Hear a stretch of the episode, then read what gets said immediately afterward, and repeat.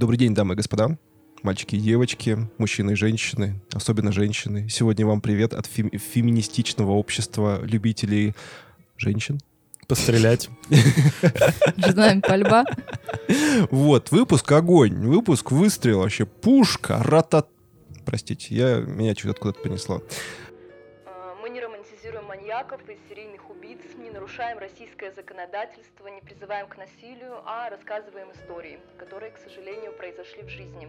А, Мы шутим, потому что юмор помогает преодолеть страх, это нормальная реакция психики, и если вы чувствительный человек, которого может травмировать true crime, то, пожалуйста, не слушайте нас.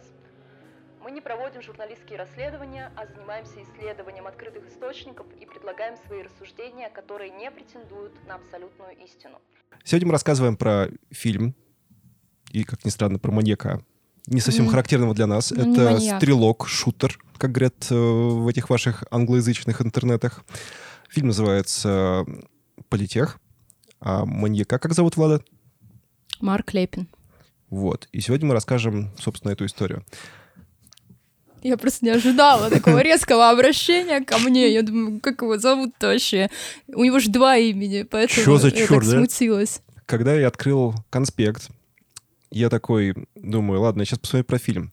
Я сейчас просто начну с того, что я зачитаю а, описание фильма на кинопоиске, с вашего позволения. Я прямо сейчас открою кинопоиск и прочитаю. Секундочку. 6 декабря 1989 года. Монреаль. Это был обычный учебный день, запятая, и ничего не предвещало беды. Но именно в этот день молодой жена-ненавистник берет в руки винтовку и отправляется в местный политех. И тут я понял, почему Влада выбрал этот фильм. Потому что Почему? она в другом университете учится и ненавидит политех. Я не ненавижу не учится, работает. Она ненавидит мужиков, а все остальное она любит. Что? Так вот, Записывала бы я с вами подкаст. Хорошо. А, давайте немножко про фильм тогда поговорим.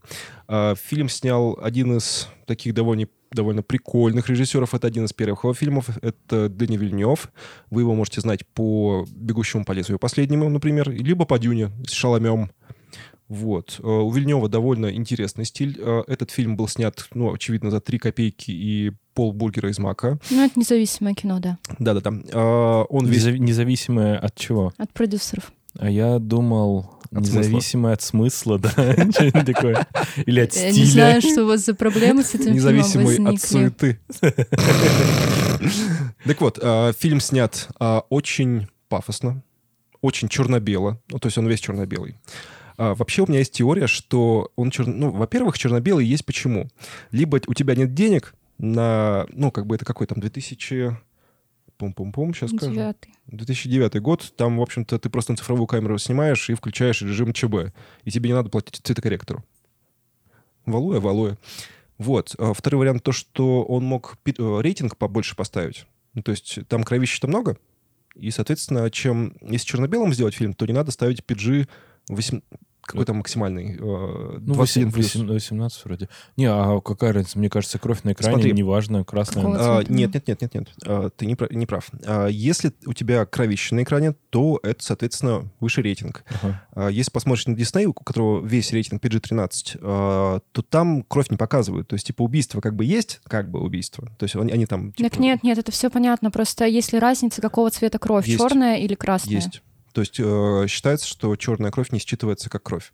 Ну, вообще- визуально. А Вообще официальная позиция Вильнева по этому поводу, а, что фильм сделали черно-белым, чтобы как раз-таки он не изобиловал красной кровью. И это связано не с Ну. рейтингом фильма, потому что у него все равно не было широкого проката, Но тем не менее. а с тем, что его создавали в память о жертвах и согласовывали с родственниками погибших. Э, Им хотелось не кровавого месива, а именно какой-то смысловой интенции, как бы в памяти о погибших. На самом деле мне очень нравится, вот продолжая твою мысль про то, что смысловая интенция, все такое, а, в фильме, я сейчас скажу слово, которое я очень давно хотел сказать в подкасте. Так вот, вся музыка звучит диегетически. То есть там нету... а, Диегетически это значит то, что она звучит из чего-то, из, из источника. То есть ты, э, ну, ты понимаешь, что там человек заходит в комнату, в комнате играет музыка. Там нету фоновой музыки вообще, если обратить внимание. Вот. И этот, подх- э, такой подход создает такой довольно документальный вайп у фильма. То есть как будто бы, ну, у меня реально складывалось местами ощущение, что ты смотришь, ну, как будто бы около документалку. То есть и фактически он довольно круто работает как такая мем- мемориальная карта, что ли, для родителей, которые все это увидели. Еще раз, ну, я, правда, не очень понимаю, зачем родителям это смотреть. Чтобы пережить. Тебе надо что-то проговорить, чтобы пережить. Ну, Если быть, замолчать, то это как бы повлияет на твою жизнь, на твои Учитывая, решения что дальше. несколько человек, э, с- как это, Роскомнадзорнулись после событий. Ну, бы- они были участниками событий. Ну да. Вообще фильм довольно тяжелый. А, Он рассказывает про шутера, который заходит в школу, ну, в университет политехнический в Монреале и устраивает стрельбу. Ну, то есть тут на самом деле сильно много про него не расскажешь, потому что фактически в фильме... Ну, вот я, по сути, описал фильм. То есть там есть несколько коротких историй про студенток, которые которые, одна из которых идет на собеседование, и ее вроде как не хотят брать, потому что она женщина. А, Как будто бы в этом фильме слишком много отсылок на феминизм, ну, я не буду про это говорить. Слушай, Ты просто не женщина и не знаешь, что такое, когда тебя работодатель спрашивает, Да там напрямую. а вы замужем? А детей когда собираетесь за- заводить? А детей у вас нет? А когда? А вам уже 24? М, ну да, мы не знаем, брать ли вас на работу. Да мужикам то же самое говорят. Вы, Нет, вообще Вы нет. женаты, не женаты? А что, Нет. дети есть? Нету. Нет, на самом деле это не так. Действительно, такие же вопросы, не щелкай, э, задают работодатели при приеме на работу. Я был сто раз очевидцем этого, и это действительно вот так. Единственное, что в фильме это, конечно, утрировано, потому что так или иначе при общих, ну, будем так говорить, если несколько кандидатов, и женщины очевидно, что по своей квалификации выше, конечно, женщину возьмут, тут вопросов никаких. Но при общих равных, если будет мужчина и женщина, возьмут обязательно мужчину, если вот как раз такая молодой специалист, неженатый. Даже если женатый, э, его потомство не приведет к тому, что мужчины нет на работе. По крайней мере, в России чаще всего, потому что мужчины не уходят в декретный отпуск, мужчины реже берут больничные, когда нужно посидеть с детьми, и они будут до талого находиться в офисе, а жена как-нибудь там ребенка с детского сада сама заберет. Распространит коронавирус по офису, да. Если будет Да, еще может распространить коронавирус. Стать Да биологическим террористом. Так я Ставь, это назову. ставь биологический террористический класс, если делаешь так же. На самом деле в фильме очень много проговаривается. Во-первых, шутер сам, э, он антифеминист, можно сказать. Он это проговаривает, толкает какие-то около политические речуги Ну, он, невнятные. он пишет записку вот Да, эту да, да. свою Ну, он- последнюю в он- кадре. Он там и речуги толкает, что вот, мол, вы все женщины. Я бы назвала эту речью. Он говорит, я вас буду убивать, потому что вы девки. Фу, и Не, стреляет. Он, он там, знаешь, как сказал, что типа, вот, вы тут все студентки, вы хотите, мол, что-то там. Ему девушка говорит, мы вообще не феминистки, мы тут типа учимся, просто Да, знания она по- получаем. после этого получает пулю в лоб. Да, и тут он начинает шмалять, как бы. История концентрируется на нескольких героях. Один из главных героев, получается, сам шутер. Вторая девушка, которая проходила как раз собеседование. И- Валерий. Да, Валерий. И третий молодой человек, который помогает девушкам, пытается всех спасти, но Жан-Франсуа. я не запомнил ни одного имени, Я потому что их тебе подкидываю. практически не, не говорят, и мне кажется, это даже не особо... Ну, это важно в контексте истории, но не важно в контексте фильма. Мне кажется, знаете, что интересно, что как раз-таки у Стрелка нет имени. И у него в титрах написано, что он просто убийца. И актер, который его играет. То есть они не произносят, что это Ну, Марк это хорошо. Лепин, потому что он такой... Как-то это делает его обезличенным. А, Вообще в фильме изначально стоит плашка и в начале, и в конце, что фильм посвящен реальным событиям, он посвящен жертвам. Вот список жертв, которые погибли в реальной истории. И, ну, что фильм посвящен, правда, их памяти. Поэтому можно сказать, что фильм довольно мемориальный. То есть, я так, по- по-моему, если не ошибаюсь, Вильнев сам из Канады, для него это довольно личная история. Он Ну, Он франко-канадец. да-да-да. И да, кстати, э, интересно и важно сказать, что вообще Канада — это двуязычная страна. Она как бы наполовину англичане, наполовину французская. Причем больше французская, потому что изначально она была французской колонией. Вот. И Да, и Квебек это и Монреаль это франкоязычные города, и у меня был опыт общения с канадцем из Квебека, точнее с парой, ну муж и жена, в общем, молодые, и мы с ними познакомились в отеле в Кубе, они оставили детей в первый раз и приехали в совместный отпуск. Вот вдвоем, наконец-то, спустя там 4 года, оба ребенка с родителями отдыхают. И дело в том, что жена знает и французский, и английский, и у нее нет никаких проблем, а он каким-то чудом знает только английский. И он э, всю дорогу жаловался, как ему тяжело жить в Квебеке, потому что его достал этот французский, он не может его выучить, ему не дается этот язык. И чтобы пойти в больницу, ему нужно идти с женой. Чтобы пойти в какие-то МФЦ, ну, аналоги, нужно идти с женой, иначе его просто не понимают. Итак, с этих пор постольку, поскольку у нас э, французская провинция, мы переходим на французский язык. А, Такая, знаете, внезапная врезка. Да-да-да. Bonjour, madame, monsieur. Non, c'est. И песня «Стромоед». у Да, мы так слегка пошучиваем. А, Фильм можно посмотреть. У него не очень высокий рейтинг, всего 6,7. Как у А, любого независимого кино. Ну, неправда. Есть... правда. э, «Ведьма из Блэр». Добрый вечер, да. Я не знаю, сколько у нее рейтинг, но я У думаю, нее что она- запредельный рейтинг и запредельные продажи. Ну, есть э, такое кино, Про которое... ее продажи я знаю, и как она отбила стоимость, я тоже знаю. А но можно ли- рейтинг ее... А можно ли сказать, что независимое кино — это, например, этот самый... э, Как, господи... Все, я, я подтупливаю сегодня, извините. Мы пишем в будний день, кстати, поэтому мы все немножко подтупливаем. Как насчет «Побега из Шоушенка»? Это можно считать независимым кино? Нет, Нет. это, Это продюсерское кино. Продюсерский да. проект. Сейчас я вам скажу рейтинг Ладно, я сейчас «Ведьмы из начну Блэр». тормозить, ладно, неважно. На кинопоиске 6,5 я могу вам Ну, заранее сказать. А на IMDb 6,5. А я же Rotten- говорю, а они Rotten все такие. Tomatoes? Ну, Rotten Tomatoes я сейчас быстро не посмотрю. Ну, короче говоря, те, кто ставили низкие оценки «Ведьмы из Блэр», вообще не шарят. Вообще не шарят. «Ведьма из Блэр» — это, это кайф. «Ведьма из Блэр» — это прорыв независимого кино на массовые экраны. А, Но она распространялась по большей части, кстати, на кассетах. То есть она в прокате собрала не очень много, а на кассетах она вызвала дикий бум. Ну, специфика кино такая. Бум-бум.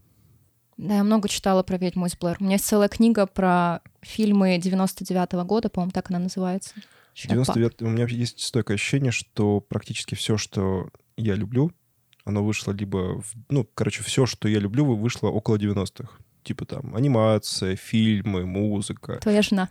Моя жена. Да, и типа ты такой заходишь куда-нибудь, начинаешь что-нибудь слушать, и я просто в какой-то момент э, попытался это изучить, и у меня, короче, по- получилось, что у меня выборка музыки, она заканчивается примерно 2006 годом, условно, та, которую я постоянно слушаю, а начинается где-то в 60-х. То есть, ну, пр- проблемки получаются. Ну, Мне кажется, связано с периодом взросления, что часто человек начинает там любить определенную музыку, фильмы, литературу в возрасте и где-то Короче подростковый говоря, ты дед. возраст. Получается. Да, я красиво подводила. Я заставляю себя слушать, на самом деле, новое и смотреть новое, но... Новый альбом «Инстасамки» послушал? кайф.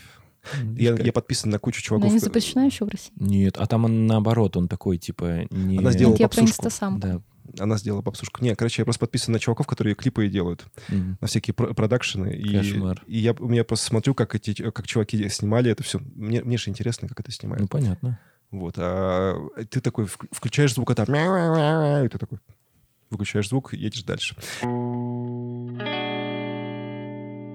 Мы подходим к нашему главному герою, получается.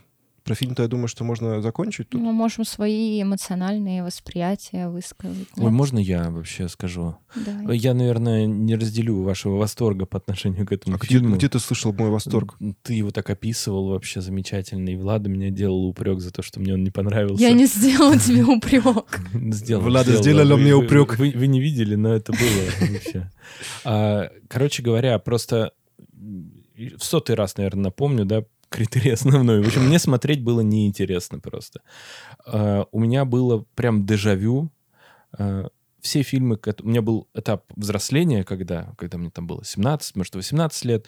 Я вообще смотрел все независимые фильмы, которые мне попадались под руки. Какие-то нравились, какие-то нет, но 90% это, конечно, претенциозный шлак вообще. То есть это ради того, чтобы донести свой очень богатый внутренний мир. Очень богатый внутренний, внутренний мир. Но он там начинается с другого слова, но не суть. А, Короче говоря, фильм мне показался дико душным на самом деле, потому что сцены насилия и вот этой вот беготни как-то неловко, ну, для меня перемежались, поэтому я, если честно, вообще очень сильно скучал, и мне прямо, ну, это редкое вообще явление для меня, чтобы мне вот так вот прямо тяжело было смотреть. Для меня было удивление также, что это вообще Вильнев снял, потому что как-то никаких референсов с теми работами, которыми вот я знаком, вообще не было. То есть такое ощущение, что это какой-то Га- Гас Ван Сент снимал «Слона», вот это вот оно. Вот э, почти то же самое. У Вильнева на самом деле проскальзывают такие душные, душные всегда сцены, вот эти вот долгие-долгие Вообще, я читала его режиссерскую динамику в связи с этим фильмом, и как раз-таки политех выделяют как э, фильм переломного момента, что где-то с этого периода он вырабатывает авторский стиль, и что именно с политеха появляется у него тема семьи как центральная, потому что mm-hmm. у него очень много историй, завязанных на семейных отношениях и семейных узах, и вот политех — это первый этап такого осмысления. Я что-то не видел, чтобы он Fast and Furious снимал. Да, про семью-то. Я сегодня устойчива к сарказму, я очень устала. Все устали. Мы все устали. Ребята, а, вы должны поставить класс этому выход, выпуску. Выходу. Тихо. Тихо. Ребята, вы должны поставить класс этому выпуску, потому что мы сидим после работ, я вчера приехал из Москвы, э, устал.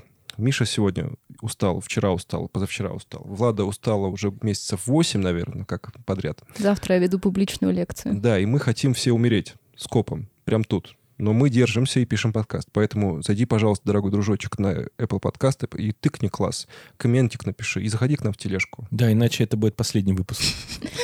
Иначе мы зарежем Мишу. Нельзя говорить такие вещи. Общем, Совершим э, македонскую стрельбу, короче, троем в этой комнате. Мы, вот мексиканская дуэль будет. Мы, мы стоим как, Таранти, как у Тарантино в фильмах. Это, это называется мексиканская дуэль. Да, да, да. А Отлично. стрельба из двух рук — это стрельба по-македонски. И Кате придется все это убирать, самое ужасное. Я больше чем уверен, что она не будет это делать, и она еще пару дней будет здесь... Нет, она здесь просто будет проводить занятия и нас просто ногами подпинывать.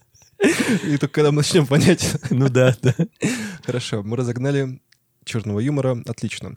Давайте мы расскажем, что за черт. Сень, который... твои эмоциональные ощущения от фильма. Я понимаю, что ты хочешь сегодня скорее максимально закончить запись, но нам нужен выпуск, типа, чтобы он нормальный был.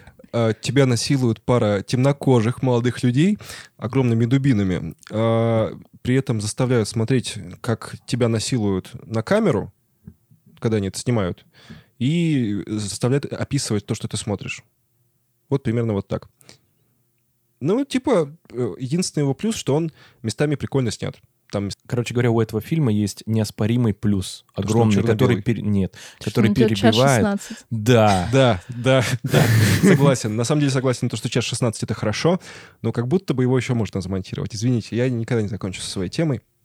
А, там есть хорошие операторские ходы, когда начинается полк, они снимают полку вертикально, потом камера переворачивается, и план продолжается в бок.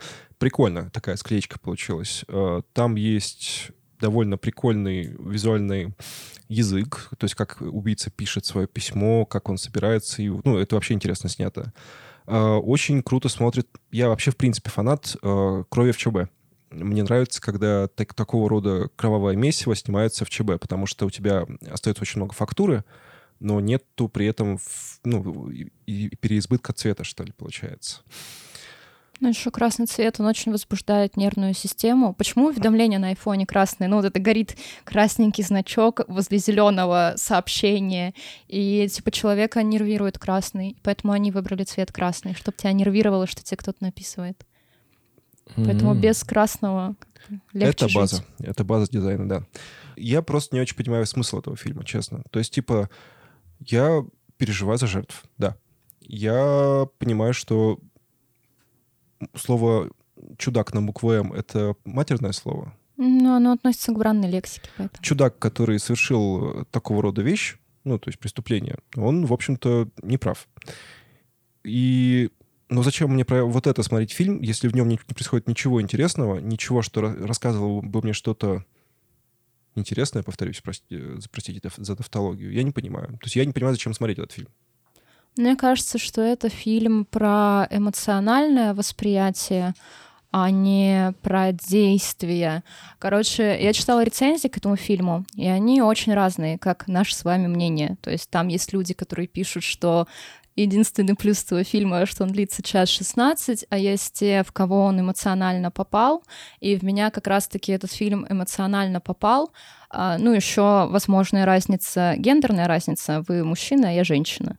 И для меня... Э, прибереги, пожалуйста, свою белую привилегию для себя. Повтори, пожалуйста, я не запомнил, ты мужчина, мы женщины. Все так. Нет, да. я сейчас объясню, о чем. Вот у нас был небольшой ликбез на тему трудоустройства на работу, и Сеня, например, не понимает, зачем на это обратили внимание, и якобы ко всем так относится. Миша видел, как трудоустраивают женщин на работу, поэтому он прекрасно себе это осознает. А я и есть женщина в этом мире. Поэтому и он как-то очень попал в мое эмоционально-упадническое настроение, и мне было его тяжело смотреть, но не потому, что мне было скучно, а от того, как мне было больно. И Кроме того, я не видела больше, чтобы фильм концентрировал больше проблем, связанных с тем, что ты просто женщина. То есть неважно, какая ты женщина, он же ненавидел всех женщин, и которые учатся, и которые не учатся, темнокожие, светлокожие, любые его не устраивали. И та беспомощность, которую испытывал Жан-Франсуа, вот этот молодой человек, который пытался всем помочь, и как закончилась его история, и какой-то смысл про экзистенциальное рождение, ну, то есть, э, наверное, сюжет этого фильма можно пересказывать, потому что он не такой суперсодержательный, вы понимаете, что там была стрельба, есть несколько персонажей, и фильм выходит за пределы как бы только стрельбы, и как раз-таки рассказывает судьбу Жана Франсуа и Валерии. И Валерии в конце фильма беременна, то есть она готова дать миру новую жизнь. И она пишет письмо отцу стрелка и говорит, что мне никогда в жизни не было так страшно, кроме того случая, когда меня стрелял ваш сын. И он умер, а я жива. И мне приходится бояться снова. И вот эта история про экзистенциальный страх, страх, который ты чувствуешь, конечно же, сложно сопоставить такие вещи, как когда в тебя стреляют, и когда ты готовишься к тому, что ты станешь мамой и родишь ребенка, но тем не менее женщина это ощущает, и ее это пугает. И вот это сопоставление между забрать жизнь и дать жизнь, мне кажется, весь этот фильм вообще стремился к последней там трехминутной сцене условно по смысловой части. Мне, честно говоря, кажется, что у нас как будто бы все произошло довольно репрезентативно. Потому что как будто бы Сейчас меня, наверное, закидают тухлыми яйцами, но как будто бы этот фильм очень рассчитан на женскую аудиторию. Раз. Очень рассчитан на... Ну, там прям явные комментарии на тему феминизма, на тему борьбы женщин за свои... Я не без всяких там язв это говорю, просто по факту. И как будто бы он бьет четко по аудитории, что типа он для девушек, которые, ну вот там, отучились в университете, попытаются устроить на работу, и как будто бы вот эти девушки, которые это смотрят, ну вот мне кажется, ты довольно репрезентативная аудитория этого фильма, поэтому в тебя он попал. А мы с Михой как бы вот э, член, член, член мрази. Ну, там Все же так. есть персонаж-мужчина, как раз-таки вот Жан-Франсуа, и это единственный мужчина, который пытается помочь женщинам, потому что все остальные просто убегают, и их нельзя судить, потому что в, ну, в здании стрельба. Что ты будешь делать? Э, ты либо остановишься, либо побежишь. Реакции две всего лишь. Очень плохо, что происходило это не в Америке. Потому что в Америке там бы тоже достали свои стволы и начали шмалять. Ладно, про Америку шутка. есть фильм «Слон» да. как раз-таки, да. про Колумбайн. А как он называется? Колумбайн, кстати, террористическая организация. Только организация, а упоминание а, школы Колумбайн а, допустимо. Это, это отлично. Ну, в общем, террористическую организацию осуждаем, школа пусть живет. А помимо темы страха, тебя не смутило, что вообще Вильнев так очень пристально обращается к, тему, к теме времени? Но он же в фильме как бы проецирует, да, что время — это такой важный очень ресурс, который нельзя тратить на ерунду типа такого фильма, а лучше потратить его на что-нибудь другое. Ага, на родителей. Ну да, да, да. Кстати, это тоже есть. А, а кстати, знаете, о чем я еще подумала? Вот с этим парнем Жаном Франсуа, который спешит уехать от матери, а ненароком не решил ли он покончить с собой за кадром после пережитого? Влада, ты фильм-то вообще смотрела? смотрела. Он, он приехал на, на берег, воткну, взял трубу резиновую, засунул ее в свой, э, как это называется, выхлопную трубу и засунул себе в окно. А, ну ты думаешь, все. что он делал? Он решил... Подышать воздухом просто. Нет, решил. он решил урбанизироваться. Роботизироваться. Не, ну я к тому, что вот он как раз не, не пережил эту историю, так, уезжает от матери. Влада, там так это... я к этому и рассказываю. Повествовательная манера. А, это нарратив был. Да. Ну, короче, вот есть же он мужской персонаж, и если ты мужчина, который смотришь этот фильм, ты можешь примерить же его поведение на себя. Ну, то Ну, есть, а что бы ты делал в такой ситуации? Вот ты в Демидовском университете, сидишь на паре, все у тебя нормально, становишься крутым адвокатом. И в этот момент какой-то человек с оружием входит в аудиторию и говорит, мужики и девки, э, девки — это цитата из фильма, делимся. Поделились. Ну, Так. Э, вы, вам говорит покинуть аудиторию. А вызываешь мусоров. Согласимся, кстати. Э, Лезть под пули — это крайняя степень... Блин, как это? Вот Я не могу без мата иногда. Ну, дурачком надо быть, чтобы под лезть. Дело не в этом. Ты никогда не знаешь, как твоя психика среагирует. Ну, То это есть правда. ты сам не знаешь, как ты будешь себя вести в этой ситуации. Ты можешь быть там смелым, ловким, умелым и супер, я не знаю, мачо-качок, стрелок в пинбол, там, ну что-нибудь еще, но когда это все случится, ты быстренько побежишь на улицу. А другой человек, который ведет себя противоположным образом, останется в здании. Да, а может быть, ты превратишься в. Маклейна. Да, и ты такой залезешь в вентиляцию и будешь... Да-да-да. Да не, ну булшит. На самом деле, ну, во-первых, не надо себя так вести, даже если, таки... если, не дай бог, с вами такая ситуация произойдет, не геройствуйте, пожалуйста. Просто лежите на, пол- на полу и бойтесь, прячьтесь, а лучше убегайте оттуда. Человек с- сам должен решить, потому что ему потом с этим жить внутри. Или не жить. Ну, Или не Э, жить. Ну да, там было много тех, кто забрался под парты и всех их зашмалял. Ну, блин. А, да, тут парень вышел, кстати. Да, он вышел, потому что он гонялся из аудитории в аудиторию и несколько раз чуть не попался. Очень прикольный момент был, где он бежит через э, какой-то, ну как коридор.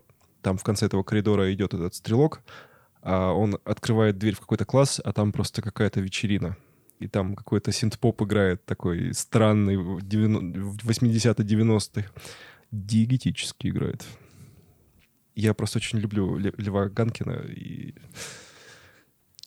Причем так же и было, по сути. Ну, то есть в здании не объявляли тревогу, полиция приехала слишком поздно, и вообще многие студенты не знали, что происходит. Но я напомню вам, это 89-й, да, по-моему, год, Мгм. то есть еще ситуация с массовой стрельбой не отработана, а стрельба в школе Колумбайн еще не случилась. Вот, кстати, а, про историю в Колумбайне все знают. Ну, то есть это какая-то общедоступная стрельба, э, которая произошла в школе, и фильм «Слон», мне кажется, более популярный, хотя он тоже Ну да. авторский.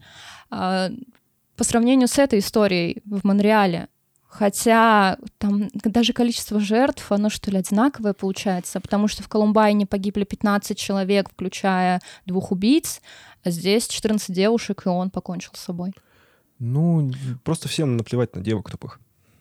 Я думаю, что очень просто. Чем симпатичнее стрелки, тем больше их освещают в прессе. Ну нет, это была супер громкая история, просто как-то о ней в публичном поле не говорят. И когда происходит стрельба в университете, о ней тоже не говорят. Ну, то есть это какой-то а, очень редкий случай, когда жертвами стали исключительно женщины по антифеминистическим убеждениям стрелка, и погибли реально только женщины и он. А в итоге об этой стрельбе мы даже и не знаем. Ну, в Канаде, понятное дело, знают, но Колумбайн до нас донесся, а история про Монреаль нет. Короче, если вы хотите оценить этот фильм, то посмотрите сами, и вы займете либо позицию пацанов, либо мою. Это не важно. Как бы главное получить опыт. да? Вообще лучше не смотрите, он довольно всратый.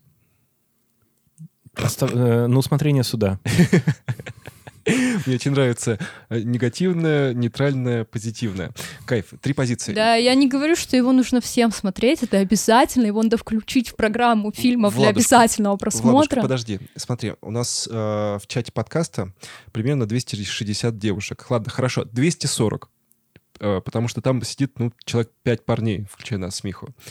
Вот. И, скорее всего, для нашей аудитории, тем более активной аудитории, которая сидит у нас в Телеграме, скорее всего, этот фильм будет интересен.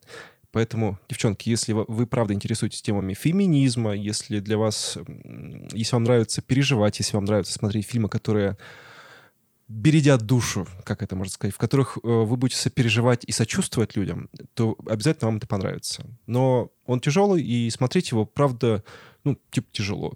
Ну, как бы важно, что это реально произошедшее событие, а жизнь, да, тяжелая. Можно сидеть в вакууме, не читать новости, не знать, что происходит в России, и у тебя будет все классное и розовое. Проблема в том, что действительность будет очень сильно отличаться от того, в каком классном розовом пузыре ты находишься. Вот и Не, всё. я не к тому, что не надо смотреть тяжелый фильм, а просто к тому, что если вы не хотите себя травмировать на ночь глядя, например, то лучше посмотреть это в какое-то более а, лайтовое время. Оба раза смотрела на ночь, травмировала себя вообще на, на все денежки. Нет, мне, мне очень было плохо после этого фильма, я даже сидела и плакала от того, как мне было плохо. А, Я фильма. недавно...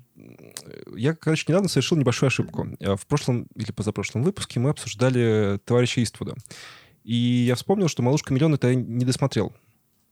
И тут я такой, ну, жена тоже не смотрела «Малышку на миллион», я не досмотрел «Малышку на миллион». А я еще, причем, закончил минуте на сороковой как-то, ну вот. А там у нее такая история духоподъемная, до сороковой минуты идет. И она там типа, вот, она там уже проходит. А, И тут на Ага. последнее, э, ну, я досматриваю до места, где мы смотрели. Мы а, а, останавливаемся и перес- ну, э, досматриваем на следующий день. А следующим вечером я- мы садимся это досматривать. Вот. И я вспомнил, почему раньше Оскаров фильмам давали. За, ну, типа за хорошую историю и как это, и трындец в конце. И вот там вот прям трындец в конце. Так что да, травмирует. Малышка на миллион кайф, но первые часа полтора. Последние 15 минут фильма не надо смотреть. Это, это, это жесть. Это как, э, как он называется, мы, см- мы смотрели. А, Москва слезам не верит, думали, что... Женщина просто легла в общежитии спать Да. со своей жизнью. Я тут писала список фильмов. Я, когда делала публичные лекции, я даю еще открытый материал. Ну, то есть я скидываю в документики всякие прикольные штуки. И я писала фильмы про сильных женщин, которые справились с жизненными Москва слезам не обстоятельствами. верит, да? Я сижу такая, я думаю, какие фильмы написать. И первый фильм «Москва слезам не верит». Потом «Любовь и голуби». Нет, потом «Убить Билла». Так, что у нас там еще про сильных женщин? Ну, я спросила у Паши, он мне тоже подсказал пару фильмов. На самом деле не очень много фильмов, где, ну, вот, репрезентация женской силы есть. Ну, слушай, ну, три билборда. Он есть в этом списке. Да, как бы, Я, видимо, в этот список включила все Фрэнсис возможные фильмы. Макдорман, да, очень хороша в этом фильме. Кстати, если не смотрели, то в «Три билборда на границе Эббингдон, Эббингдон, Миссури» очень хороший фильм. Сейчас у... Напомните мне имя режиссера Мак Дорма, Макдонах. Как его правильно? Ну, фамилия? Фрэнсис Макдон, э, Макдональд это кто-то... э, Нет, нет, он... Блин, я сейчас посмотрю, чтобы мы Я вообще, честно говоря, У меня лох. проблема с его именем, я его не могу запомнить. Мне очень нравятся его фильмы. А я, на самом деле, лох. Я думал, что этот фильм сняли Коуэны. А, не Коэны? Вот я про это говорю. А, Его не- нет, ну нет, три билборда вообще не в коинах. Нет, ты, ты путаешь. Просто Да, я, я- знаю, что Макдорман, она... Жена. Да, забыла, кто ее муж, Итан или Джоэн Коэн. Вот. Но... Она просто переходит иногда из- Да, из да, рук в да. руки. Вот. И она постоянно в их фильмах снимается. Вот. Но и это всегда вот как кажется так. Но Ну, да, да-да-да. стилек, конечно, другой. А, так, смотрите, его зовут Мартин Макдонах. У него, кстати, вышел новый фильм «Банши Инширина». Вы еще не посмотрели? Она в оскаровских номинациях то ли победила, то ли одна из номинантов была. Ну, На номинантом была. В этом году какой-то трындец произошел на Оскаре, и какой-то... Ты же мне говорил, что тебе понравился, да? Все везде и сразу. Нет, наоборот, я лютый хейтер. Вот э, я помню, кто-то мне сказал, что типа надо обязательно посмотреть все везде и сразу. Да что это, все мол, говорят, пушка надо вообще. посмотреть. Но я, честно говоря, когда читаю синопсис, я такой, какая-то китаянка устраивает какой-то э, трындец в мультивселенной под эпическую музыку. Я такой, аж как... Что происходит? Почему это кому-то интересно вообще? Нет, там интересный замут, и интересно прописана вселенная, и очень нестандартные ходы, но вся вот эта вот сюжетная база, она очень тривиальная, и мне показалось, она очень заунывной и скучной просто. Ну вот я поэтому как-то не хочу смотреть. Вообще, мне кажется, что последние лет... Короче, для меня, я, по-моему, не знаю, говорил, не говорил, лет 8 назад, что ли, это начало происходить, что просто Оскар стал скатываться в повесточную Не. историю. Да ладно, Не. подожди, дай свою мысль закончу. Короче, для меня э, Оскар закончился, когда «Лунный свет» выиграл Оскар за лучший фильм. То есть после этого я никак не отношусь к Оскару, я на него не смотрю вообще, и мне совершенно все равно, что там происходит. Вообще, такой прикол, ведь это американская киноакадемия, и они сами могут решить, кому им дать премии. Вау, вот это поворот! Ну, да, тут можно кинотавр смотреть. Да, я можно смотреть Канны. Не про то говорю. Я Ну-ка. говорю про то, что фильмы сейчас выигрывают не за сюжет, сценарий, либо что-то, они выигрывают за повестку. А как же на Западном фронте без перемен? который выиграл за лучший иностранный фильм в этом году. А как Бывает насчет исключение. Навального, который выиграл? О, В это же не году. политическое по-любому. Нет, совершенно нет, никаких, никакой политики не совершает. Ну, вообще там был украинский фильм в этой же номинации, а выиграл фильм Навальный. Как ты думаешь, с политической точки зрения, кому выгоднее дать, украинскому фильму или фильму Навального? Тот, который унижает Россию. Тот, который больше унижает на Россию. Да. Это правильная Я бы не сказала, кстати, что фильм Навальный унижает Россию. Мы осуждаем Навального. Мы Да мы не осуждаем. Его, его, Его фамилия разрешена. Для начала. Его фамилия разрешена. Нельзя говорить про некие организации, связанные с Алексеем Да. Навальным. А, ну хорошо. Типа ТПК. ПТ- ПТК. ПТК. ЯРТТП. Да. А, Давайте мы, наконец, рас- расскажем историю этого ублюдка. Мать его. Владимира Ленина? Да, Владимира Ленина. Владимир Ленин тоже тот еще ублюдок, скажем В- так. Владимир Ленин, молодец. Политик, лидер и борец. Никаких аллюзий сейчас не было. Но Ленин не устраивал массовую стрельбу, поэтому Как о нем в другом выпуске подкаста. Подожди, в смысле он не устраивал массовую стрельбу? Он, там, он, наверное, самую массовую стрельбу в 20 веке замутил. Нет, во-первых, не самую массу. Самая массовая — это Вторая мировая война. Ну, вторую в России. У меня глав- второй, так скажем, вопрос возникает очень серьезный за этот выпуск. А Почему вы, Влада, не оценили мою шутку про полпота? Про полпота, кстати, кайф шутка. Я потом, когда... э, Я сначала секунд 10 тормозил, а потом такой... Я оценила, но не отреагировала. Я просто была в ужасе на Мне этой кажется, неделе человек 4 поняли эту шутку, но все очень... Да, в общем, почитайте, кто такой полпот и чем Да. отличается от хот-пота. Вот мой...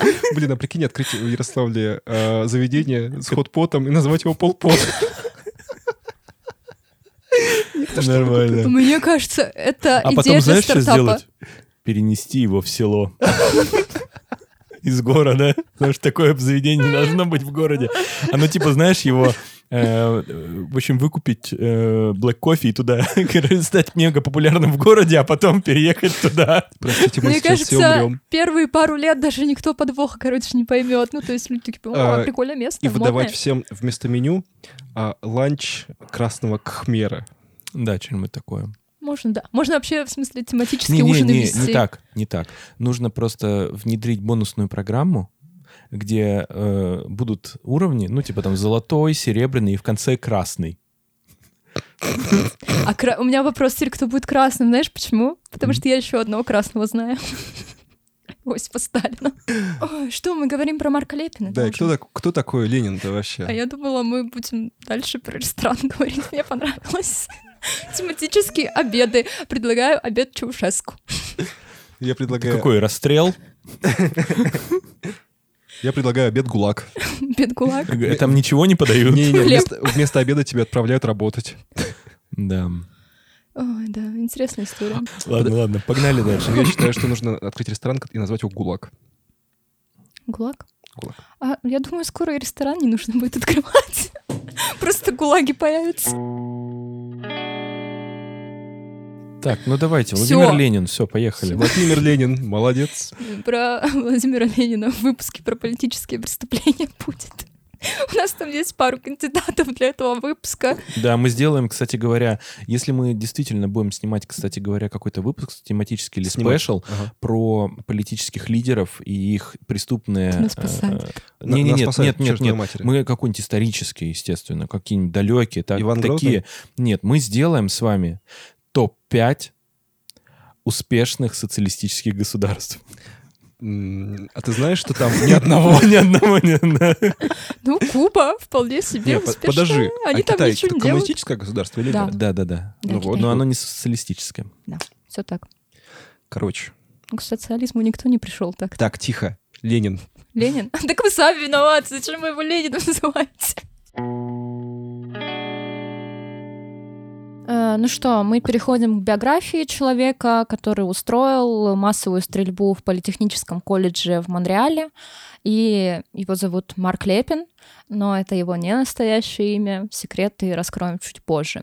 Его называют массовым убийцей антифеминистом, и обычно мы говорим про серийных преступников. Это вот те самые в обывательской речи маньяки, а, то есть те, которые совершают преступления серии. Серия имеет какое-то продолжительное действие. А, есть сприкиллеры, это те, кто совершают э, убийство за очень короткий срок в нескольких местах. Ну, то есть он может убить человек 10, но это произойдет за 5 дней. Это сприкиллер. А массовое убийство — это одно преступление, множество жизней. Все понятно, и Брейвик, по-моему, наглядно показал, что такое массовый убийца. Спри-киллер? Сприкиллер. Да, как Киллин Спри. Вот я хотел это сказать. Хорошо. Это в Маккомбо уходит в наши, я так понимаю, про пирамиду. А, так. И Марк Лепин убил 14 женщин, ранил еще 10 студенток и 4 мужчин 6 декабря 1989 года. Обращу ваше внимание, даже раненых мужчин гораздо меньше, чем женщин. А Марк Лепин родился 26 октября 1964 года в Монреале в семье медсестры Моник Лепин и бизнесмена Рашида Горби. И его мать была уроженкой Канады, а отец — алжирским иммигрантом. И в 1967 году в семье родится еще один ребенок, это дочь Надя. Итого получаем мама, папа, двое детей, Э, разногендерных. ну, мальчик и девочка, в общем. А, Рашид Горби занимался инвестиционными фондами, то есть, скорее всего, был такой на стиле, богатый, что-нибудь в этом духе. И в момент рождения Марка он путешествовал по Карибскому морю без своей беременной жены, и всех все устраивало. И Маник нашла доказательства того, что у Рашида были романы на стороне. Но это не стало причиной развода, только напряженной обстановки дома. Правильно? А что разводиться? Че бухтеть-то? Ну, правильно. Да, Хиллари Клинтон же не развелась с Биллом Клинтоном. Честно говоря, с таким именем а, у меня сейчас есть небольшое искривление пространства, потому что мы сейчас смотрим парки и зоны отдыха, и там один из главных героев, он, ну, его играет пакистанский, насколько я помню, актер, и в таком костюмчике. И я себе очень четко представляю его... Рашида Горби вот да, такого. да, да. И он, знаешь, такой в костюмчике на, на, на Карибском море такой... Вообще Рашид Горби крайне мерзким человеком окажется, но не настолько мерзким, как Марк Лепин. Он испортит жизни всего пару женщинам и никого не убьет. А, раз мы говорим о таком мультикультурном браке, да, у нас э, жена уроженка Канады, муж мигрант, то логично отметить и религиозную составляющую, потому что Рашид был мусульманином, но не практикующим, как написано в источниках. То есть намаз он не совершал, как я понимаю. Ну, то есть он свинину не ел, но сальцо в супчик Можно. добавлял. Короче, он не практикующий мусульманин. Осуждаем. А, Надо практиковать, конечно.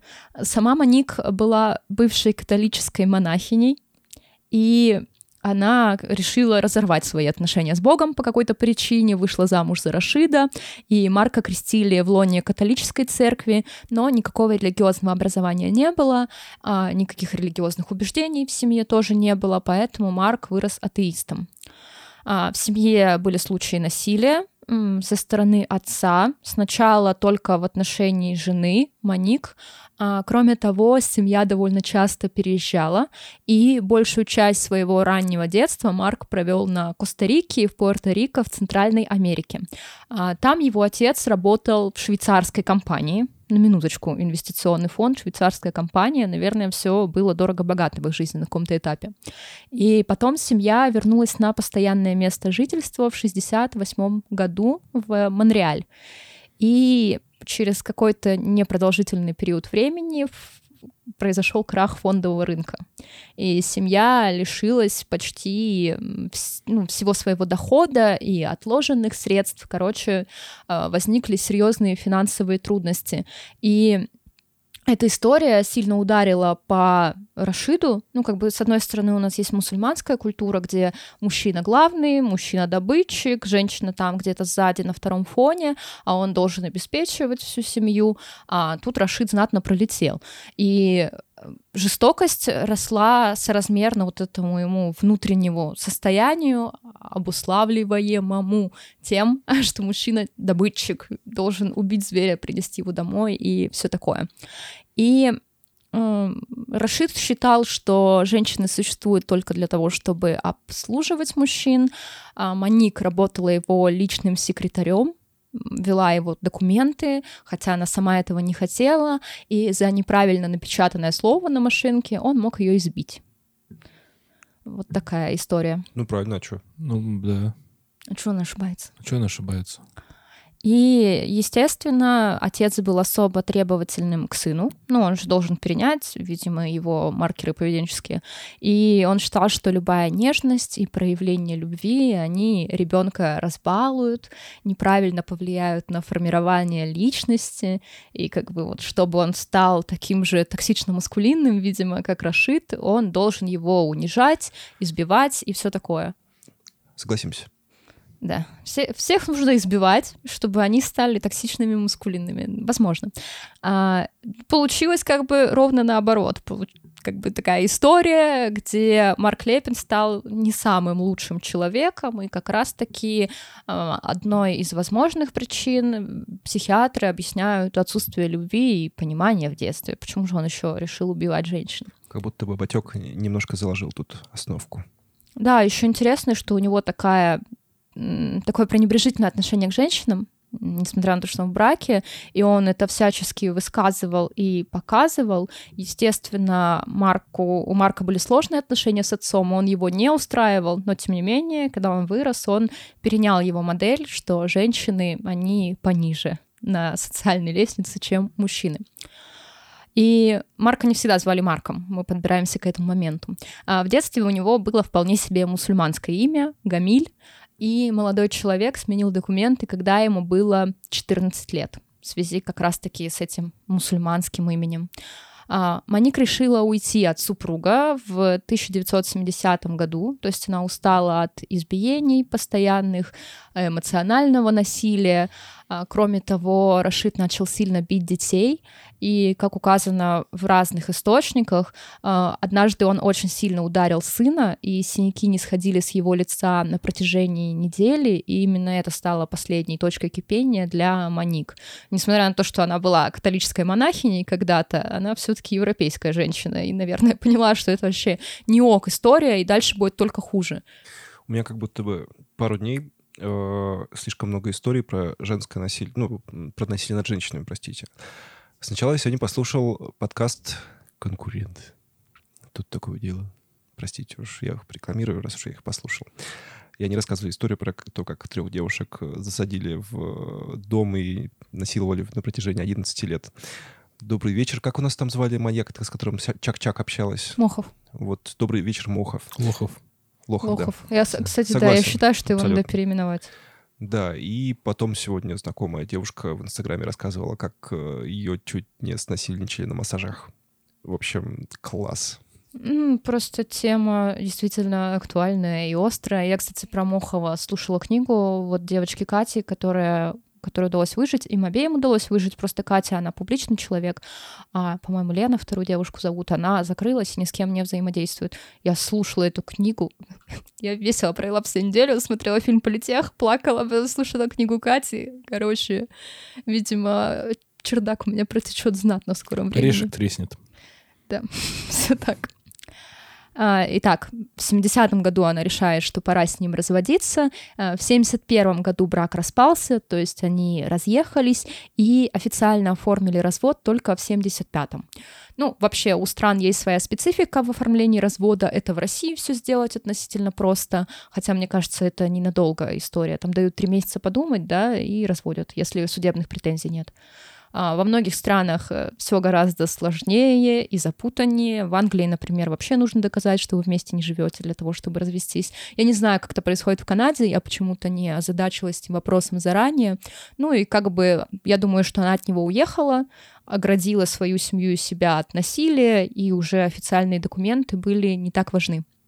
Э, Дом, в котором жили Маник, Марк и Надя, конфисковали, потому что Рашид просрочил ипотечные платежи, у него же нет денег, трудности с работой, и Марк очень сильно боялся отца.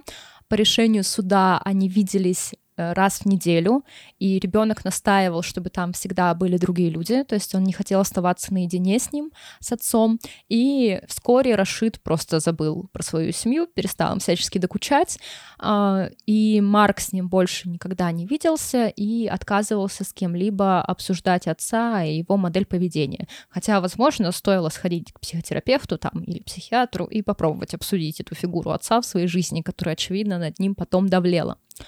И Рашид перестал выплачивать элементы. Ну, у меня новая страница в жизни. В этой странице жизни у меня никогда не было семьи. И Маник пришлось вернуться к работе сиделкой. Чтобы продвинуться по карьерной лестнице, зарабатывать больше, она начала посещать дополнительные курсы, и в течение этого времени э, дети жили с другими семьями. Я даже не поняла, чьи эти семьи были, я честно искала информацию, э, но не смогла установить, это семьи просто знакомых или друзей, куда она оставила детей, или это прям приемные семьи. Ну, я думаю, что какой-то институт соцзащиты просто канадской. Вот. Э, и Дети видели мать все это время, но только по выходным. И Моник очень сильно беспокоилась за них. Она видела, что Марк растет супер отстраненным, нелюдимым, и она решила обратиться за помощью достаточно логичное поведение, как бы воспитание. И она привела детей к психиатру в больнице Святой Жустины в 1976 году и показала Марка и Надю. Психиатры пришли к выводу, что с мальчиком все в порядке, ну, видимо, они подумали, что он просто интровертный, как бы и бог с ним, оставьте его в покое, а терапию назначили его сестре Наде которая постоянно противостояла матери, вступала в открытые конфликты. И вообще немного заранее отметим, что Надя умерла от передозировки кокаином в 96 году. То есть семья вообще не самая счастливая. А что случилось у них? А что у них там случилось? Непонятно. А, в итоге Моник, усердно работая, как бы занимаясь образованием, карьерой, стала заведующей отделением медсестринского дела в больнице Монреаля. Врач в Канаде и в США — это не то же самое, что врач в России по финансовому положению. Богатый врач в России — это врач, который работает и в государственной клинике, и в частной клинике, и ведет дорогие приемы, и он вообще большой специалист, и к нему все ходят, вот такая модель богатого врача в России. В Канаде и в США если вы врач, то вы уже богатый человек, потому что это социально востребованная профессия. И, естественно, вот это устойчивое финансовое положение позволило ей купить дом в пригороде Пьерфонд. И я посмотрела про этот пригород. Это жилье для среднего класса. То есть все как бы соответствует ее профессии. И тогда она смогла забрать детей. А, в тот момент Марк учился в начальной школе, и педагоги описывали его как тихого, застенчивого мальчика. Он получал средние оценки, выше среднего, ничем особенно не выделялся. Известно, что у Марка была тесная дружба с одним одноклассником, но над ним издевались другие мальчики. Причиной этих издевок стало его арабское происхождение — все издевались над ним из-за его имени, Гамиль, именно поэтому он его и сменил, ну, как бы и связи с отцом тоже очевидные, и ребенок не мог дать им отпор. И официальная причина смены документов — это ненависть к отцу. Так он написал, и с 14 лет его уже весь мир, весь мир, его знакомые, его мама знали как Марк Лепин, а потом уже и весь мир. А, люди, которые с ним взаимодействовали как-то в подростковом возрасте, характеризуют его как необщительного, но следующий пункт он немного напряжет, неспособного на эмоции. Ну, то есть, э, если вы не общительны и замкнуты, это вообще не проблема. Особенно, если вам в этом состоянии комфортно. Ну, то есть, не стоит бить тревожный звонок. Но если вы не способны на эмоции, то проблема уже, она очевидно нарисовывается. И Низкая самооценка его в подростковом возрасте усугублялась еще одним фактором. У него были очень сильные акне на лице. И в таких условиях э, как бы подросток еще больше замыкается, он я не думаю, что на самом деле прыщи в подростковой среде это какая-то большая проблема. По-моему, у всех подростков прыщи, ну, в той или иной степени. У кого-то больше, кого-то меньше. Ты так рассуждаешь, как человек, который уже пережил этот этап. Я понимаю, ну вот, но мне кажется... Тебе 14 лет. У тебя единственное желание, чтобы твой пестик вошел в чью-нибудь тычинку. Заняться сексом. Именно. а, ни одна женщина вокруг тебя не смотрит на тебя как на объект тех самых желаний. И все это тебе кажется ровно потому, что ты либо урод, либо потому, что у тебя прыщи, а не потому, что ты антисоциальный и не умеешь разговаривать с женщинами. Да. И В не общем- потому, что ты в МТГ играешь или Вов до конца, да? Ну, в общем, да, и кожу курицей протираешь после того, как ее жрешь. Мне кажется просто, что много у кого акне, и можно объединиться, если вы считаете, что люди со здоровой кожей не хотят с вами И, за- и заражать их? Вообще, я думаю, что тут неважно, есть акне или нету, тут главное, чтобы ты человеком был либо интересным, либо прикольным. Вот. И в целом э, есть куча клевых толстячков, которые гоняют, клеят всех девок, которых только видят. И есть также целая куча ну, людей с лишним весом, и уж извините за слово толстячок, надеюсь, что ник- никем ни- никого не обидела. Есть целая толпа людей с лишним весом, которые от этого страдают, очень это себя, в себя замыкают и не могут ни с кем общаться. То есть вот, вот одна разница. Поэтому прыщи, по сути, никакой разницы не дают в этом ключе. Да, просто антисоциальный мрачный типок. Но вообще, мне кажется, внешность дела, блин, там, я не знаю, пункт десятый в списке того, что делает тебя там, ну, общительным, популярным, все такое. Я не знаю, ну, мне кажется, что искать идеал красоты в себе и угнетать себя за то, что у тебя прыщи, не самая продуктивная тема. Да, когда особенно все, все 90-е ди- начиналась проблема с булимией у людей, вот на эту же тему, что люди считали себя толстыми. А, про булимию? Ну, Булимия, и анорексия, очень, да. очень ну, много такого, на самом деле. Это, ну, это общечеловеческие проблемы. И ты смотришь на журналы, в которых у людей там идеальная кожа, ты смотришь на их идеально худые жопки, простите за выражение. И, естественно, тебе это всегда, тебе хочется быть таким же. Ты хочешь быть там, на экране, а не вот тут, э, в Урюпинске, э, с деревянным сортиром. Как бы, ну, тут все понятно. Это общечеловеческие проблемы. Мне кажется, если вы подросток, вот вы нас слушаете, вы подросток, вам нужно загуглить э, фото там моделей э, или звезд, ну, в общем, неважно, людей без фотошопа или просто на улице. И вы узнаете, что у всех людей на планете неровная кожа. Ну, короче, вот эти внешние образы, транслируемые в масс-медиа, в разных их формах, они просто, ну, не соответствуют действительности, и нужно как-то с этим жить. А если вы очень любите пластические операции, то будете выглядеть как те два близнеца, фантастически красивых. Мы предложим, если что, фотографию. Ну, там два таких опухших чувака с огромными губами. Да нет, ты тоже гиперболизируешь, потому что, например, там пластическую операцию делал Брэд Питт. Ты по нему скажешь, что он сделал пластическую операцию? А еще ее делал Микки Рурк. И вот по нему скажешь, что он сделал пластическую операцию. Нет, то есть э, у, пласти... у эстетической хирургии тоже есть своя задача. И если для человека это очень важно, то он может обратиться за Смотри. помощью к хирургам. А, нет проблемы в инструменте.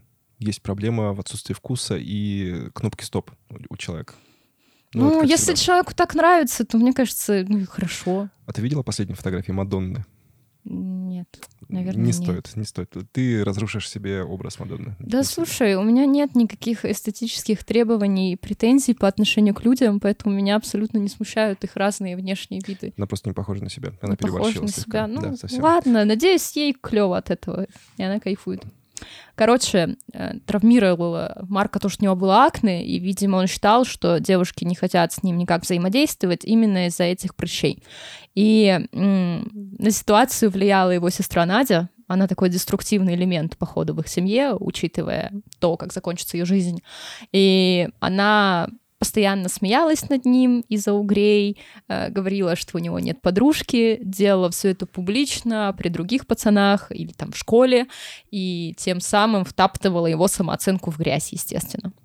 Интересно, а почему у него потом какие-то проблемы были? Да, Непонятно. да, у него очень понятно. Жестокий отец, который избивал всю семью Глупая и считал, сестра, что да. женщины второй пол. Сестра, которая мочит его самооценку, и отсутствующая мама. Но в этом случае мать-то отсутствующая не потому, что как бы, Но она просто работала, понятно. Она работала, да, я не знаю, как это корректно выразить. И э, в какой-то момент Марк даже соорудил для Нади макет могилы. Тут вайбы Эда Кемпера. Мне Хорош. рассказал семейка Адамс. Ма- Макет могилы. Это, и мне прям очень интересно, как это работает. То есть ты такой приходишь домой, А у тебя макет? посередине комнаты стоит такой э, из коробок вырезанный гроб, и ты такой Нет, это могила там прям Могила. выкопанная, типа. в этом, в, господи, в линолеуме. Могила. Да. Кайф. в кровати можно сделать в одеяле. И там пять мышей лежит дохлых. Да не, просто... одна на кресте. Ее отправили на демки. И соорудил он макет могилы для Нади, и когда в 81 году сестру забрали в лечебницу из-за э, наркозависимости, Марк был предельно счастлив. Я когда это читала и писала, у меня были абсолютные ассоциации с сериалом «Скинс». Да, Я а у него был друг Сид. В шапочке такой. Вот я представила, как он мучается своими прыщами, пытается замутить с девушками, у него ничего не получается. Еще его эта старшая вредная сестра. Я почему-то думала про сестру Фредди в этот момент из второго поколения. Ну, короче, у меня сложился пазл, но но он мне не нравится, короче, очень сильно, поэтому ладно. И э, Моник не сдавалась, она хотела помочь своим детям, у нее и сын с проблемами, и дочь с проблемами, дочь с более очевидными, потому что наркотики могут вас убить, а Марк Лепин пока не проявлял своего деструктивного поведения. А, Моник нашла старшего приятеля для Марка, чтобы у него была нормальная мужская модель поведения, потому что мать понимала вот эту проблему с отцом, и что отца нет, а когда он был, все поросло огромной жестокостью, а не нормальными взаимоотношениями. И Лепин проводил много времени с этим мужчиной, его имя я не нашла, он везде указан как «большой брат». Такие у нас... э, Большой он потому что высокий был? Нет, потому что у него был большой брат. Он следил за ним из телека, вот поэтому Ты не поняла шутку, ну и ладно. не У него поняла. был большой томик 1984. Ладно. А, И они вместе занимались фотографией, мотоциклами, вот с этим большим братом. И в 79 году большого брата задержали по подозрению в растлении малолетних мальчиков. Вот это поворот. Так. М, Вообще неожиданный поворот, мне кажется. Да, когда взрослый мужик дружит с подростками, Ну, возможно, что-то не так. Да, возможно. Ну, это, я, конечно, не- я, конечно... Пранк, не- который вышел из-под контроля. Мы, кстати, начинали с тобой... э, под- Подождите, можно я в свою фем-повестку еще три слова воткну? Я тут послушал, ах, классный, классную серию выпусков от... э, Как, скажи, и я скажу. дочь разбойника. «Дочь разбойника», да, вот эта вся целая серия про мальчиков, которые дружили с взрослыми дядьками. Если вам... И девочек. Да, если вам очень хочется, опять же, свести себя в эмоциональную могилу, послушайте, очень хороший. Там 8, по-моему, нет, больше там 14 выпусков, по-моему. Ну, там круг. целый сезон, это подкаст «Дочь разбойника», а сезон называется «Ученицы». Последний. Да, он супер травмирующий, это ужасно, и вообще меня беспокоит тема связи взрослых мужчин с эм, малолетними девочками. Просто слишком в тему было, потому что там все на этом построено, и там вообще, ну, типа, дикий трэш творится. Причем ты начинаешь слушать историю, там первая история, она такая локальная очень. А потом ты думаешь, ну вот это, наверное, самое страшное, что там будет. А потом все это как снежный ком с горы скатывается, и ты такой в конце, Вообще у меня есть такие вопросы, мы уже ими задавались немного в подкасте. Смотрите, первый вопрос. Как парные маньяки находят друг друга? Ну, как эти наши канадские друзья Карла Мгм. Хамолка и Пол Бернарда. А как э, педофилы А нашли как себе лагерь? педофил, кружок педофилов нашел друг друга? То есть в какой момент вы сидите с друзьями и такие, ой, знаешь, а мне нравятся 13-летние, Ну, в а тебе? А мне семи. Мне кажется, они просто сидели такие, э, рассматривали порнографию, такие, слишком старые. Просто я не знаю, в какой момент люди считают это поведение допустимым. Вот, во-первых, а во-вторых, они еще и в социуме все это делают. И, ну, то есть, адекватный человек, любой адекватный человек среагирует на это. Ну, то есть, взрослый дядька встречается там с 15-летней школьницей. Ты знаешь, какой у меня самый любимый момент в этом подкасте? Когда в каком-то выпуске она делала интервью с бывшим директором школы и такая, «А, подскажите, пожалуйста, а где вы познакомились с вашей женой? В лагере. А сколько лет ей вашей жене было? А, ей было 13 или ну, сколько Но там? мы начали встречаться, как только ей исполнилось Мы, 18. по- мы подождали. И вот теперь на много лет моя жена. Я, я как конь просто ржал над этим. Короче, простите, что я перебил, опять на фемповестку привяжу. Как будто бы у нас феминистом становлюсь я, а не Влада. В общем, если вы насилуете детей, вы чмо. До свидания. Если Сеня станет феминистом, я куплю себе пиво. А если Сеня начнет насиловать детей, я куплю себе пиво. А если... Договорились.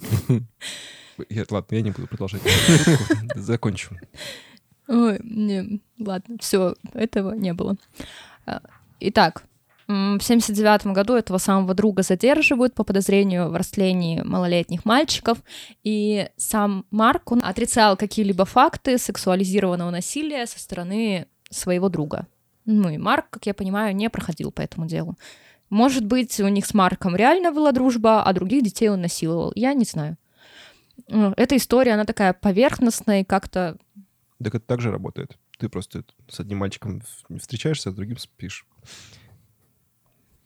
Ну, Это как маньяки. Они как кого-то убивают, А кого-то а нет. кто-то пропадает, они их не убивали. Нет, это потому что не доказано. Да. Ну и как бы они с ними дружили. Ну да, Просто просто дружили. подружили и поехали в Ну, лес. слушайте, у Фишера же были мальчики, которые к нему приходили, он с ними тусовался. Вообще, когда взрослый человек тусуется с чужими детьми, это уже какая-то супер напряжная тема. Ну, в смысле, Согласен. Всех учителей... э, с- Нужно в отдельный лагерь, в да, ГУЛАГ. Согласен. С подросткового возраста у Марка была винтовка, из которой он стрелял по голубям. Также он интересовался робототехникой. И еще одна информация, которая встречается в нескольких источниках, но она не подтвержденная, что он очень интересовался Второй мировой войной и выражал респект Адольфу Гитлеру. А, Что мы осуждаем. Вот это мы обсуж- осуждаем на полном серьезе. Осуждаем. Осуждаем, да. А, Как и любому другому подростку в 80-х, ему нравились боевики и фильмы ужасов. В этом я ничего такого не вижу. Ну, просто это всегда, когда стрельба в каком-нибудь учебном заведении, школа, универ, неважно, детский сад, всегда обвиняют компьютерные игры. Вот я только хотел тебя поправить, До- что Дока компьютерные 2, игры, да. да. Дока 2, сто процентов. Но в этом случае, как бы, у него было пристрастие к фильмам ужасов. Ну, то есть, это время немножко пораньше, ну, 80-е годы, а это значит, что компьютерные игры еще не в таком обиходе. а прикинь, он, короче, наигрался в Арканоид, вот, и пошел вот этим вот заниматься. В. Пакман. В Пакман. Zoom. Не-не, Пакман. Ну да, начал есть. Тогда бы он каннибалом был. Вака-вака-вака-вака. Да, как э, наш друг Дамер. Ну, в общем, и в некоторых источниках есть история, связанная с медианасилием, что якобы вот он любил фильмы ужасов, и поэтому он решил стрелять людей. Но никакой реальной связи между этим нет. У Роберта Сапольски есть большое исследование, там прям целая глава написана про то, как насилие на экране влияет на наш мозг. Не особо сильно. Как будто бы это, это исследование надо почитать нашим законотворцам. Да, и людям, которые обвиняют компьютерные игры, аниме и песни, да, по-моему, это все, что они обвиняют в, стрельба, в стрельбе в учреждении. И мальчик брал на себя много работы по дому, потому что мама постоянно трудилась, была занята, строила карьеру и зарабатывала им деньги, потому что она единственный добытчик, добытчица в семье. И как бы он шуршал по хозяйству, назовем это так. Я себе представила очень четко тот момент, когда вот мама должна прийти с работы, и ты за полчаса делаешь все дела, которые должен был сделать за день. Типа подвести пол, помыть посуду, что-то убрать. Бегаешь, вот он так же там бегал дома у себя. Получается, мы делим этот выпуск. Да. У нас сегодня... На наши- мужчин и женщин. Да. У нас сегодня любимая наша часть, когда мы записываем вам два выпуска. Поэтому следующий вы можете послушать уже через неделю. В этой, истории, в этой части мы рассказали про фильм, мы рассказали про то, как сложилось детство Марка Левина, нашего любимого Владимира Ильича. Вот. а, я повторюсь и напомню в сотый раз, что нужно подписаться на наш Телеграм. Будет, будете 260 каким-нибудь. А если вы девушка, то обязательно приходите. У нас там женский клуб. Там почти нет парней.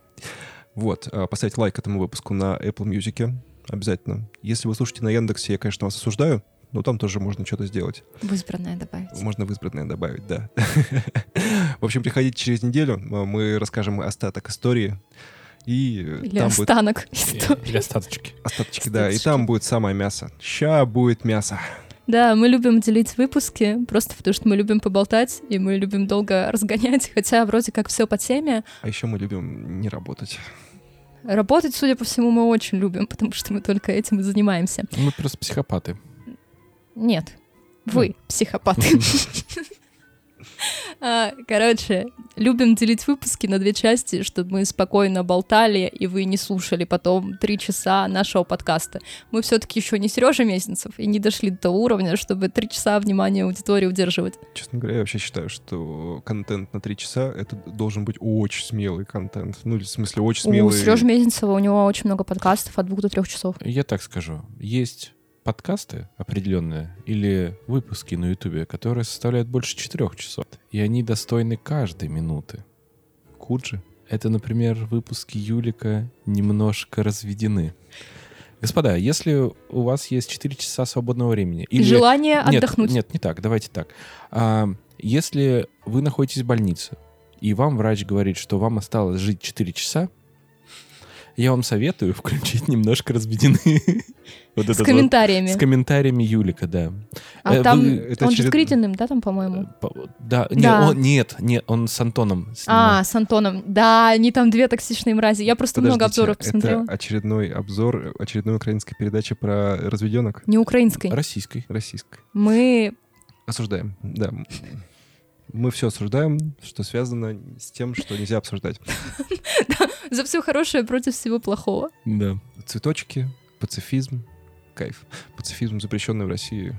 Да, нельзя. Что, пацифизм тоже запретили? Запрещено, все запрещено.